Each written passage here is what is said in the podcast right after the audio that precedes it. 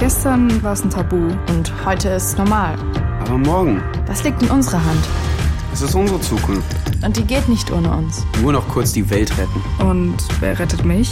Wir können ja doch nichts ändern. Wenn mir etwas nicht gefällt, dann sag ich's. Meine Meinung zählt. Deine auch. Hallo und herzlich willkommen. Wir sind Teil des Projektes Jugend gegen Hass, das von der Bildungsstätte Anne Frank in Frankfurt organisiert wird. Wir sind vier Jugendliche im Alter von circa 14 bis 16 Jahren und werden heute ein Interview mit Nadine Bräume führen. Sie ist eine Expertin in diesem Bereich, denn äh, seit über zehn Jahren beschäftigt sie sich mit Hassrede im Netz. Bevor wir anfangen, müssen wir uns aber erstmal selbst vorstellen. Wir sind Celine, Karim, Mavi und Lilly und wünschen euch ganz viel Spaß beim Zuhören. Starten wir mit der ersten Frage. Nadine, ja, erzähl uns doch erstmal ein bisschen was über dich. Wer bist du und was ist dein Beruf? Hallo, ich bin Nadine Brömme. Vielen Dank, dass ich heute hier sein kann und mit euch äh, über das über ein wichtiges Thema sprechen kann. Ich äh, bin äh, Projektleiterin für das Netz, die Vernetzungsstelle gegen Hate Speech im Better Place Lab. Das mache ich jetzt äh, hier seit vier Jahren. Und davor war ich in der in unterschiedlichen Kommunikationsagenturen und habe Unternehmen oder auch soziale Organisationen in Fragen der Digitalisierung beraten. Und da sind eben äh, Phänomene wie Hass im Netz äh, oder auch Desinformation ähm, Teil der Digitalisierung. Von daher war das ein logischer nächster Schritt, ausschließlich das irgendwann zu machen für mich. Ja, das hört sich doch ganz interessant an. Ich würde dann einfach mal das Wort weitergeben. Ja, danke, Celine. Nadine, was ist Hate Speech denn überhaupt und könntest du uns dazu eine kurze Definition geben? Ja, sehr gerne. Also Hate Speech ähm, ist auch, wird auch oft übersetzt mit gruppenbezogener Menschenfeindlichkeit. Ähm, es tritt auf, also vor allem bekannt im, im Internet, aber ähm, ist nicht nur auf den digitalen Raum konzentriert. Im Grunde, wenn äh, Menschen beleidigt äh, werden, äh, in aggressivem Ton angegangen werden, äh, verleumdet werden, äh, bedroht werden, ähm, weil sie einer marginalisierten Gruppe angehören, also zum Beispiel aufgrund ihres Geschlechts, aufgrund ihrer Religionszugehörigkeit, aufgrund ihrer Herkunft ähm, oder ihrer sexuellen Identität, ähm, dann äh, ist das unter Hate Speech einzuordnen. Es gibt auch ähm, Mobbing, davon ähm, haben wir sicher auch alle schon mal was gehört. Das ist äh, eher auf Einzelpersonen gerichtet und dann weniger aus dem Grund, weil die Person einer bestimmten gesellschaftlichen Gruppe angehört. Ähm, das, also da könnte man einen Unterschied machen. Aber ähm, Hassrede oder Hate Speech ähm, bezieht sich immer auf die Zugehörigkeit zu dieser Gruppe, die dadurch ähm, als Referenz herangezogen wird. Es gibt äh, strafrechtlich relevante Hate Speech äh, und Hassrede und es gibt Dinge, die ähm, strafrechtlich ähm, ja in den Graubereich fallen. Aber dazu können wir vielleicht auch gleich nochmal sprechen. Ähm, ja, wo gibt es Hate Speech denn überall? Also nur im Internet oder auch offline? Also Hassrede oder Hate Speech gibt es ähm, sowohl on als auch offline. Es ist kein Phänomen, was, was wir alle nur aus dem Internet kennen, weil das Internet ist ja, also letztlich kann man online und offline auch nicht mehr wirklich trennen. Das wird zwar oft noch gemacht, aber ähm, das äh, die Beobachtung oder Menschen aufgrund ihrer Zugehörigkeit zu einer Gruppe zu beleidigen und zu bedrohen, ähm, gibt es auch im analogen Raum. Nun ist es natürlich so, dass es, äh, also analogen Raum, auf der Straße, in der Schule, bei der Arbeit und so weiter. Ähm, aber da ist es natürlich viel ähm, schwieriger oder ist seltener der Fall, dass Menschen ähm, direkt auf Personen zugehen ähm, in ihrer, äh, mit ihrer Identität sozusagen und Menschen angreifen. Im Netz ist das natürlich ähm, weiter verbreitet, weil, weil die Nähe nicht so da ist. Also es ist viel, viel schwieriger, einer Person ins Gesicht zu sagen, ähm, dass man sie verachtet, ähm, als wenn das online passiert. Also uns fällt das natürlich nie leicht, deswegen machen wir es auch nicht. Aber es gibt Menschen, die eben gerade durch diese Distanz ähm, den Blick dafür verlieren, dass eigentlich am anderen Ende ähm, ein, ein Mensch steht. Durch die ähm, Digitalisierung und auch weil wir alle ähm, zunehmend online sind, ähm, hat sich Hass im Netz äh, natürlich auch ähm, massiv verbreitet. Also zwei, als wir unsere Arbeit aufgenommen haben, 2017 mit das Netz, ähm, war das eine Reaktion auf ähm, Hassrede, ähm, Bedrohungen, Beleidigungen, die vor allem seit 2015, 16 im Zuge der geflüchteten Situation ähm, ja extrem zugenommen haben. Und äh, das ist seitdem natürlich auch nicht weniger geworden. Ähm, man hätte es hoffen können, aber dadurch, dass einfach ja gesellschaftlich äh, viel sich bewegt und auch ähm, der Bedarf da ist, ähm, da mehr dagegen zu tun und eine größere Sichtbarkeit äh, darauf liegt, äh, ist das Thema nach wie vor sehr, sehr präsent. Welche Folgen gibt es durch Hate Speech für Betroffene? Ja, also wenn äh, Menschen von Hass im Netz betroffen sind, dann ähm, wirkt sich das natürlich aus auf die Psyche. Also wir haben 2019 eine äh, Studie durchgeführt, gemeinsam mit dem IDZ Jena und Campact. Ähm, die heißt Hass im Netz, der schleichende Angriff auf unsere Demokratie. Und da haben wir ähm, Menschen genau zu dieser Frage auch befragt und viele ähm, haben von unterschiedlichen ja, psychischen Konsequenzen berichtet, unter anderem äh, emotionaler Stress, äh, Angst- und Panikattacken, äh, Depressionen, eine gestörte Selbstwahrnehmung.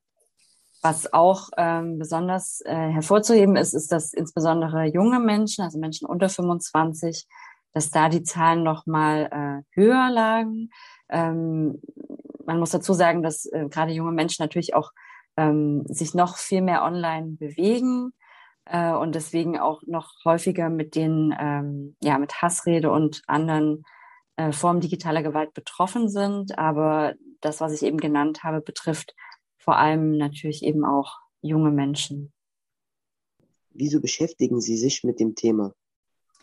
Ich beschäftige mich mit dem Thema, weil ich mich schon lange mit ähm, der Digitalisierung an sich beschäftige. Also ich habe glaube 2007 angefangen, ähm, mich mit digitalen Themen auseinanderzusetzen, beruflich. Und am Anfang, äh, was heißt am Anfang, äh, das Internet gab es ja schon eine Weile, aber da kamen gerade so die sozialen Plattformen auch nach Deutschland und äh, alle waren sehr euphorisch und ähm, haben gesagt, ja, jetzt können wir endlich miteinander äh, sprechen, in äh, Dialog gehen und also wirklich auch das ja, demokratische Verständnis irgendwie aufs Internet zu übertragen.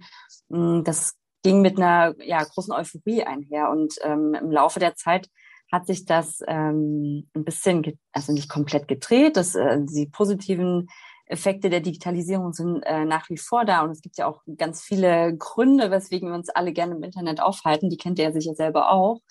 Aber ähm, die andere Seite der Medaille ist eben, dass der ähm, digitale Raum äh, auch missbraucht wird äh, von demokratiefeindlichen Stimmen und AkteurInnen. Man sieht das jetzt gerade im Bundestagswahlkampf.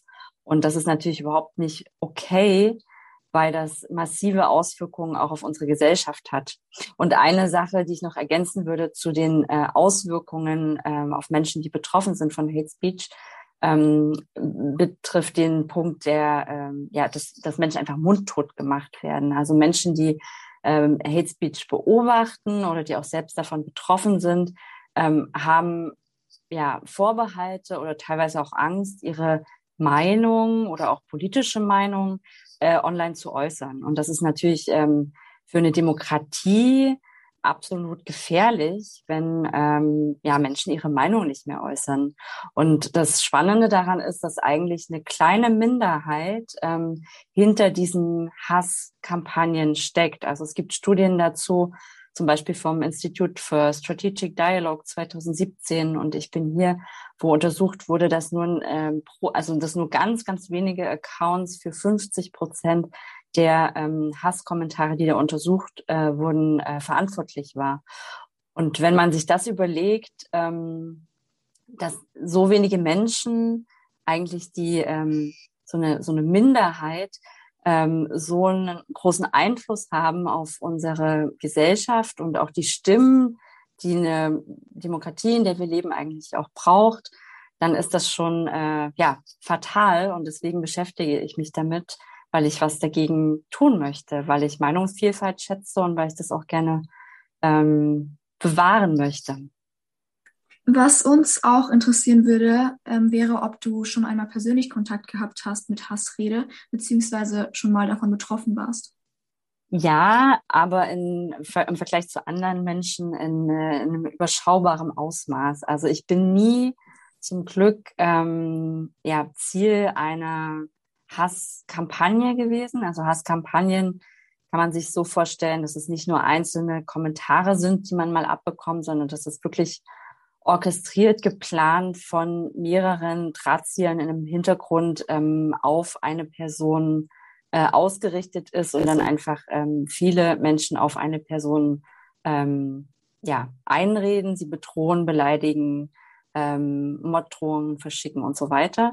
Das ist mir zum Glück noch nie widerfahren. Ich hoffe, das bleibt auch so.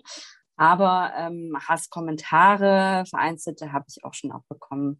Das erste Mal war das 2017, vor vier Jahren zur letzten Bundestagswahl, als ich mich in einer ähm, Organisation gegen Rechtspopulismus engagiert habe und da auch ein Podcast-Interview gegeben hatte.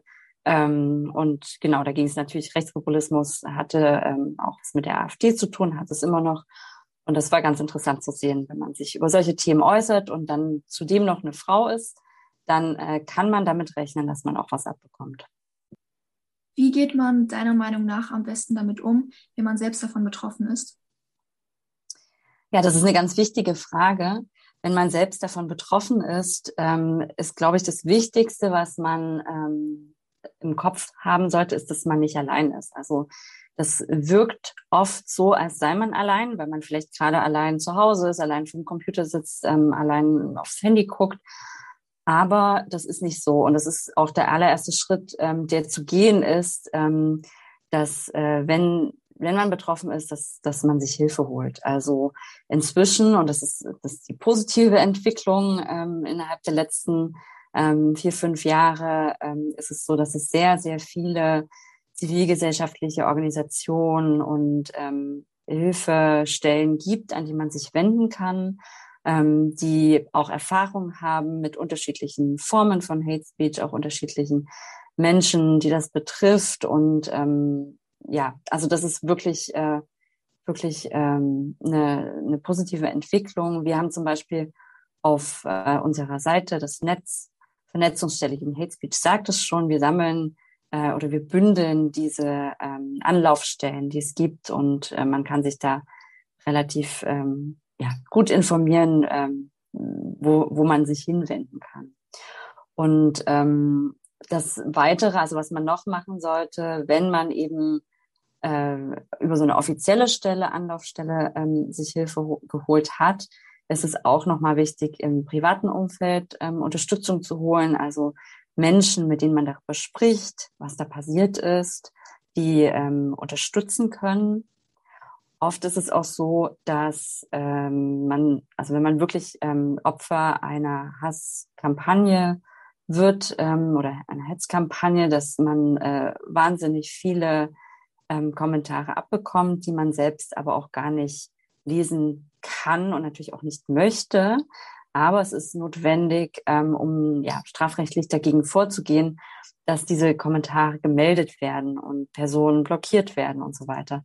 Aber wenn ihr euch das vorstellt, ähm, dass ne, man liest irgendwie hunderte von Kommentaren, Morddrohungen und so weiter, ähm, das, das kann kein Mensch ertragen. Das heißt, genau für sowas ähm, brauchen Betroffene Unterstützung von Menschen, die einfach ähm, Kommentare melden, ähm, die auch äh, Ideen haben, wie man damit ähm, ja umgeht und ähm, ja einfach unterstützen ähm, das Ganze zu bereinigen und nicht die Person selbst. Ja, du hast es gerade schon erwähnt. Ähm, welche Strafen oder rechtliche Verfolgung gibt es denn von Hate Speech? Ja, also es gibt ähm, zur strafrechtlichen Verfolgung ähm, eine Sache, die wichtig ist zu wissen, äh, nämlich dass im Grunde im Strafgesetzbuch ähm, sind unterschiedliche Dinge strafbar. Das ist per se so geregelt. Also Volksverhetzung, Beleidigung, öffentlicher Aufruf zu Straftaten, Verleumdung, Ähm, all sowas ist per Strafgesetzbuch geregelt und kann auch unter Strafe gestellt werden. Aber es gab bis 2017 kein Gesetz, ähm, was sich explizit auf den digitalen Raum bezieht. Dann äh, ist das äh, Netzwerkdurchsetzungsgesetz entstanden, 2017.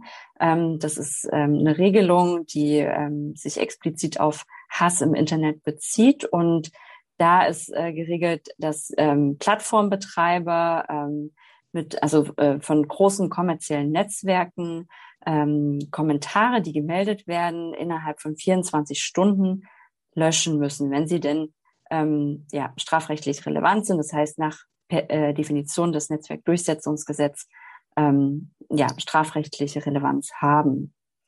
Das ist ähm, leider so, dass das nicht ausreicht. Also ähm, wir haben jetzt ein paar Jahre ähm, mit dem Netzwerkdurchsetzungsgesetz äh, verbracht. Ähm, und es gibt immer mal wieder so Stichproben von Organisationen, die dann ganz, ganz viele Kommentare melden. Ähm, CEP hat es zum Beispiel gemacht, das Counter Extremism Project oder auch ähm, Reconquista Internet ähm, oder auch Hate Aid. Und da kommt oft bei raus, dass ja gemeldete Inhalte, die eine strafrechtliche Relevanz haben, ähm, nicht immer runtergenommen werden. Ähm, also dieses äh, Notice and Takedown nennt man das. Wenn man äh, meldet, dann wird es auch runtergenommen. Das funktioniert nicht immer. Es funktioniert aber dennoch ähm, ganz gut. Man, äh, es ist auch nicht alles per se schlecht, aber da gibt es auf jeden Fall ähm, noch Luft nach oben. Und ähm, jetzt gerade ist noch ein äh, Gesetz im Gespräch, ähm, ganz wichtig auf ähm, europäischer Ebene, das nennt sich Digital Services Act. Ähm, darin soll geregelt werden, wie wir uns äh, oder wie wir äh, das Internet ähm, sozusagen oder den, den digitalen Raum in Zukunft gestalten und wie wir ja sensibilisieren ähm, für Menschen, die eben auch von solchen ähm, Entwicklungen wie Hassrede oder Desinformation betroffen sind. Das ist nämlich auch eine Sache, die nicht nur auf nationaler Ebene zu regeln ist, sondern einfach ähm, auf europäischer oder internationaler Ebene eigentlich angegangen werden sollte. Was kann man persönlich gegen Hate Speech tun?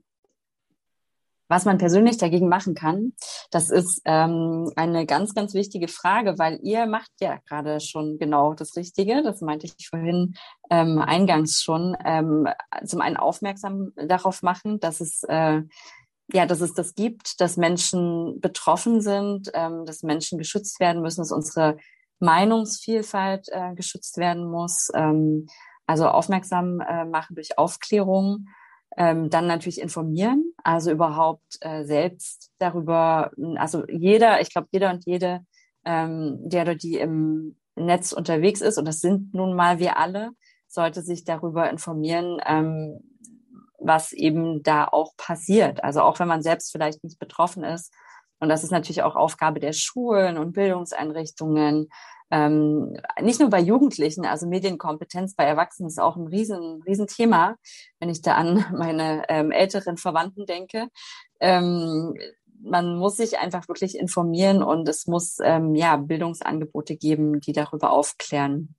Und ein ganz, ganz wichtiges Stichwort in dem Kontext ist auch digitale Zivilcourage, äh, weil was ich vorhin sagte, eine, dass eine kleine Minderheit ähm, Diskurse äh, so äh, ja, beeinflussen kann, dass äh, am Ende vielleicht im schlimmsten Fall stehen bleibt, dass das die vorherrschende Meinung innerhalb der Gesellschaft ist. Das ist natürlich ähm, fatal. Das heißt, jeder und jede Stimme, die ähm, online sichtbar wird und gegenredet, also wirklich, wenn ihr einen Hasskommentar seht, wenn Personen beleidigt werden, ähm, dann geht dazwischen und sagt ähm, eure Meinung. Also das ist, ähm, das Netz ist auch dafür da und da muss, äh, muss niemand Angst davor haben, angegriffen zu werden, ähm, weil dann oft auch andere Mitlesende ähm, das unterstützen. Also Gegenrede, ähm, digitale Zivilcourage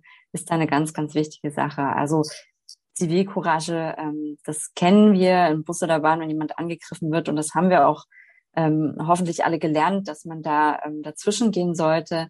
Aber im Netz ist es natürlich noch mal leichter, sich wegzuducken. Ne? Dann macht man einfach, geht man halt raus aus Facebook oder Twitter und dann ist es vorbei. Aber das ist eben für die Person nicht vorbei und auch für die Meinung, die da die vorzuherrschende scheint, ähm, ist es auch, also ne, das, man muss einfach wirklich ähm, gegenhalten. Und es ist tatsächlich so, dass ähm, ein Gegenrede-Kommentar, also stellt euch vor, ne, ihr seid auf Instagram unterwegs und ähm, eine Person, der ihr folgt, ähm, bekommt in den Kommentaren massivste ähm, Beleidigungen, ähm, dann ist es total wichtig, solidarisch zu sein und zu sagen, hier, äh, was passiert hier gerade? Ich sehe das nicht so. Und alle, die mitlesen, um die geht's nämlich vor allem, also viele sind ja einfach passiv unterwegs, das ist auch, ist auch okay, ähm, aber die sollen dann nicht ähm, diese Beleidigung äh, lesen, sondern das, was sozusagen das Ganze wieder gerade rückt, weil, ähm, und das ist dann das Thema Algorithmen, ähm, die Dinge, die äh, besonders, ähm, ja, mit denen besonders oft interagiert wird, die stehen halt entsprechend weit oben. Und ähm, ja, alles, was Provokation ähm, bedeutet, ähm, wird automatisch höher gerankt, weil es da mehr Interaktion gibt. Das heißt, man muss eigentlich genau ähm, diese Gegenrede-Kommentare über, indem man sie liked, indem man noch einen dazu schreibt, ähm, auch ähm, in den Kommentarspalten nach oben bringen, weil ähm, in der, im Schnitt werden die ersten glaube, ja, ungefähr drei bis fünf Kommentare überhaupt gelesen. Also wenn da jetzt 200 Kommentare stehen, liest sich das kein Mensch durch, sondern es geht wirklich um die ersten Kommentare, die da in so einer Spalte zu lesen sind. Wo kann ich denn im Internet Hilfemaßnahmen finden? Ja, du kannst äh, im Internet Hilfemaßnahmen ähm, bei ganz vielen unterschiedlichen Organisationen inzwischen finden. Das ist das Gute daran. Ähm, eine ganz bekannte Organisation ist äh, Hate Aid die wirklich ähm, Beratung und auch ähm, ja, juristische Beratung ähm, anbieten oder Beistand ähm, für Menschen, die von Hass betroffen sind. Ähm, man kann sich auf deren Website auch informieren. Ähm, es gibt aktuelle Berichte ähm, zu ja, ähm, Beispielen von Hassrede. Und äh, also das ist ähm, eine sehr zentrale Anlaufstelle. Dann gibt es ähm, Hassmelden zum Beispiel auch, also eine eine Meldeplattform, wo man ähm, Hasskommentare äh, und alles, was damit ähm, im Zusammenhang steht, äh, melden kann. Und die arbeiten äh, teilweise auch mit ähm, Staatsanwaltschaften zusammen und geben das dann sozusagen weiter. Ähm, es gibt Uport, die beraten äh, insbesondere junge Menschen, wenn es Probleme im Internet gibt, also zu Hassrede, aber auch zu Cybermobbing. Ähm, es gibt ähm, Ich bin hier, das ist eine ähm, ganz tolle Organisationen, die äh, vor allem auf Gegenrede spezialisiert sind. Ähm, also auch da kann man vielleicht nicht erst, wenn man selbst betroffen ist, sondern auch da ähm, kann man sich beteiligen, ähm, mit ja auf Gegenrede üben auf unterschiedlichen Plattformen zu unterschiedlichen Themen da selbst auch ein bisschen was dazulernen, ähm, was was einem selbst dann auch wieder hilft und was anderen helfen kann. Ähm, ja, das sind so, äh, also es gibt recht viele, äh, es gibt noch die einmal die Antonio Stiftung, die haben sich auf ähm, Rechtsextremismus ähm, spezialisiert und alles, was damit im Zusammenhang steht, ebenso auch Hate Speech und Desinformation. Die bieten auch Workshops an, also wenn man sich da weiter äh, bilden möchte. Und wenn's, wenn ihr noch mehr wissen wollt, ähm, schaut gern mal auf unsere Seite, das Netz, Vernetzungsstelle gegen Hate Speech. Wir haben da wie so ein ähm, ja wie so eine Sammlung, AkteurInnen-Datenbank nennen wir das, wo ganz viele Organisationen gebündelt sind, die, an die man sich in unterschiedlichen Fällen wenden kann. So, jetzt kommen wir auch schon zu unserer letzten Frage. Ähm, Nadine, du hast uns jetzt gerade ganz viele Organisationen ähm, genannt. Vielen Dank dafür. Ähm, jetzt hätten wir aber noch die Frage, gibt es auch ein Seelsorgetelefon für Hate Speech oder ein Hilfstelefon, das, wo sich einfach Kinder, Jugendliche, aber auch in jedem Alter Menschen dran wenden können? Ähm, es gibt, also was ich vorhin eben sagte, war ist Uport, ähm, die insbesondere auch ähm, ja, Kinder und Jugendliche beraten zu allem, was ähm, im Internet passiert. Also wenn ihr euch wirklich ähm, ähm, nicht sicher fühlt oder eine Frage habt, ähm, wie ihr vielleicht, wenn ihr was beobachtet, ne, was ihr tun könnt, ähm, dann sind die eine wunderbare Anlaufstelle. Es gibt auch die digitalen Helden, ähm, die da auch ganz viel in die Richtung machen. Ähm, Anne Frank, da passiert ja auch viel, aber äh, direkt jetzt Seelsorge oder ähm, Hilfetelefon. Ähm, ja, würde ich sagen, Viewport ist, ist eine gute Anlaufstelle. Und was aber auch wirklich noch ähm, gut ist, sind die mobilen Beratungen. Also in jedem Bundesland gibt es mobile Beratungen, ähm, vor allem mit Schwerpunkt Rechtsextremismus. Aber die kennen sich eben mit all diesen ähm, Fragen auch aus und sind halt eben durch den Lokalbezug dann auch oft nochmal ähm, ja, teilweise ähm, gut zu erreichen. Ähm, genau, das würde ich sagen. Ähm, das war es soweit mit unseren Fragen. Vielen Dank, Nadine, dass wir dich heute interviewen durften und dass du uns heute besucht hast. Es war uns allen eine große Ehre, dich heute zu interviewen. Und wir hoffen, dass es sich in Zukunft natürlich nochmal so eine Möglichkeit ergibt, dich nochmal vielleicht zu einem anderen Thema zu befragen. Ähm, ja, wir wünschen dir alle noch einen schönen Tag und würden dich dann in diesem Sinne verabschieden. Tschüss! Ja, vielen Dank für das Gespräch und tolles Projekt. Macht weiter damit. Ciao. Tschüss. Das waren die Antworten von Expertin Nadine Bröme von Das Netz. Jetzt folgen noch eigene Kommentare zum Thema Hate Speech von uns Jugendlichen. Als erstes startet Karim. Meiner Meinung nach geht Hassrede gar nicht. Ich finde das grundlose Fertigmachen von Menschen unnötig, vor allem für die Betroffenen, die sich dadurch ziemlich eingeschüchtert und einsam fühlen. Ich finde, dass es sehr viele und gute Möglichkeiten gibt, Hassrede zu vermeiden. Dafür muss man sich vor allem von der Masse unterscheiden und dagegen sprechen. Jetzt folgt Celines Kommentar. Ich denke, dass noch mehr Menschen gegen Hate Speech agieren sollten. Ich persönlich war zum Glück noch nie von sowas betroffen. Für Leute, die aber ständig mit solch rassistischen als auch antisemitischen Aussagen konfrontiert werden, ist das wirklich bitter und schrecklich. Eine Bitte habe ich an euch.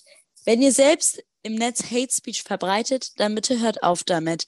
Dadurch verletzt und verschreckt ihr viele Menschen und nehmt ihnen ihr Selbstbewusstsein. Nur wenn wir alle etwas zusammen dagegen tun können, können wir eben auch diesen Hass unterbinden. Nun folgt Lillys Kommentar. Meiner Meinung nach ist Hassrede ein extrem wichtiges und aktuelles Thema. Es betrifft viele Leute, die oft nicht wissen, wie man am besten damit umgeht. Auch ich wusste bis jetzt nicht, was ich in so einer Situation tun sollte. Deshalb finde ich diesen Podcast mit dem Interview eine tolle Möglichkeit, andere darüber aufzuklären, was Hate Speech eigentlich ist und wie man sich am besten verhält, auch wenn man nicht direkt darin involviert ist. Es ist wichtig, dass wir uns gegenseitig respektieren und auf keinen Fall in irgendeiner Art und Weise runtermachen. Ich persönlich konnte durch dieses Projekt vieles lernen und hoffe, dass es anderen genauso geht. Das war unsere kleine Folge zu Hate Speech. Nun habt ihr aus Experten- als auch Schülerperspektive etwas dazu gehört. Wir hoffen, ihr habt heute etwas gelernt und hattet Spaß beim Zuhören. Wir wünschen euch noch einen schönen Tag. Tschüss!